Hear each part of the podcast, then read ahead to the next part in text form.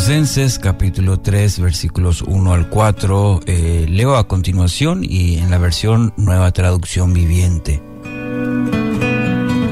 Ya que han resucitado a una vida nueva con Cristo, pongan la mira en las verdades del cielo, donde Cristo está sentado en el lugar de honor, a la derecha de Dios. Piensen en las cosas del cielo, no en las de la tierra pues ustedes han muerto a esta vida y su verdadera vida está escondida con Cristo en Dios. Y cuando Cristo, quien es la vida de ustedes, sea revelado a todo el mundo, ustedes participarán de toda su gloria. El título para hoy, Mentalidad Celestial. ¿Qué significa tener una mentalidad celestial? El apóstol Pablo desarrolla de una manera muy interesante este punto a lo largo del resto del capítulo de Colosenses capítulo 3, en el cual eh, nos muestra las características que tiene una mente centrada en el cielo, una mentalidad celestial. Es una frase quizás así muy eh, evangélica, mentalidad celestial. ¿Qué, ¿Qué significa? ¿Qué características tiene? Entonces, en primer lugar, primer punto, son aquellos que hacen morir todo lo que deshonra a Dios, desagrada a los demás, o mejor dicho, degrada a los demás. Y ahí tenemos que hablar, por ejemplo, de lo que encontramos en Colosenses capítulo 3, en los versículos 5 al 9 en donde el apóstol Pablo cita, por ejemplo, la inmoralidad sexual, la impureza, las bajas pasiones, los malos deseos, el enojo, la furia, el comportamiento malicioso, la calumnia, el lenguaje sucio. Ahí están esos versículos 5 al 9, Colosenses 3. Entonces, mentalidad celestial en primer lugar tiene que ver con aquellos cristianos, aquellos que hacen morir eh, todo lo que deshonra a Dios y por otro lado que también degrada a los demás. En segundo lugar, son los que se visten con la ropa celestial. ¿Y cuál sería esta? Y está en el versículo 12, siempre el capítulo 3. Los que se visten de la ropa celestial como la compasión, de que desarrollan la bondad, la humildad, la mansedumbre y la paciencia. Fíjese en el versículo 12. Tienen que vestirse de, tierna compasión, de bondad, de humildad, gentileza y paciencia, dice. Y como también en el versículo 14, donde dice, sobre todo, vístanse de amor.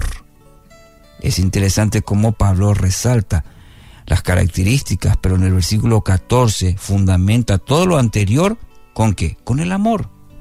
Porque dice, sobre todo, vístanse de amor. Claro, estamos hablando del amor que Cristo nos mostró. En tercero, son aquellos que en una sociedad de reproches, de recriminaciones, de odio, estos son los que hablan del lenguaje del perdón. Y fíjese en el versículo 13. Sean comprensivos con las faltas de los demás y perdonen a todo el que los ofenda. Recuerden que el Señor los perdonó a ustedes, así que ustedes deben perdonar a otros.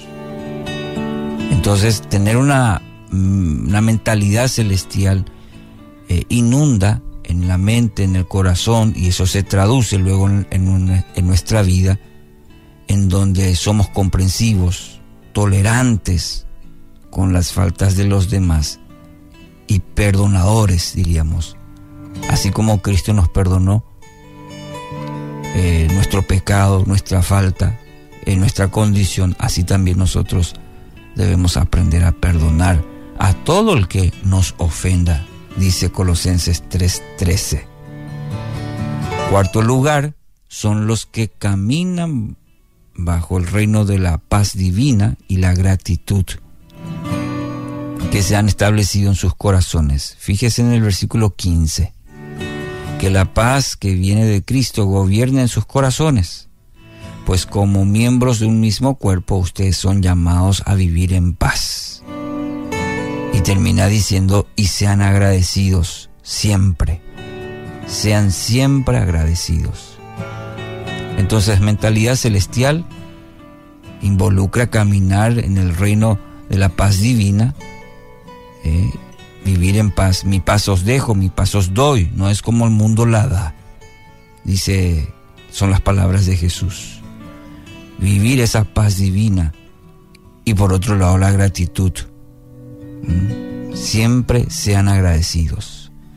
Quinto lugar y último, son aquellos que en cada relación, en cada palabra, en cada acto, cada acción, buscan mostrar la gloria de Jesucristo. En el versículo 17 y en el capítulo 4, versículo 1, todo lo que hagan o digan, háganlo como representantes del Señor Jesús. En esta versión parece más clara y nos deja una tarea importante, ¿no? como representantes del Señor Jesús. Todo lo que hagan, no todo lo que digan. Ustedes son representantes de Jesús. Usted y yo estamos llamados a esto. Y den gracias a Dios por medio de él. Vuelve a mencionar el apóstol Pablo la gratitud. Siga meditando en estos pasajes, capítulo 3 de Colosenses. Sé que el Espíritu Santo va a orar en su vida. Querido oyente, concéntrese en las cosas del cielo.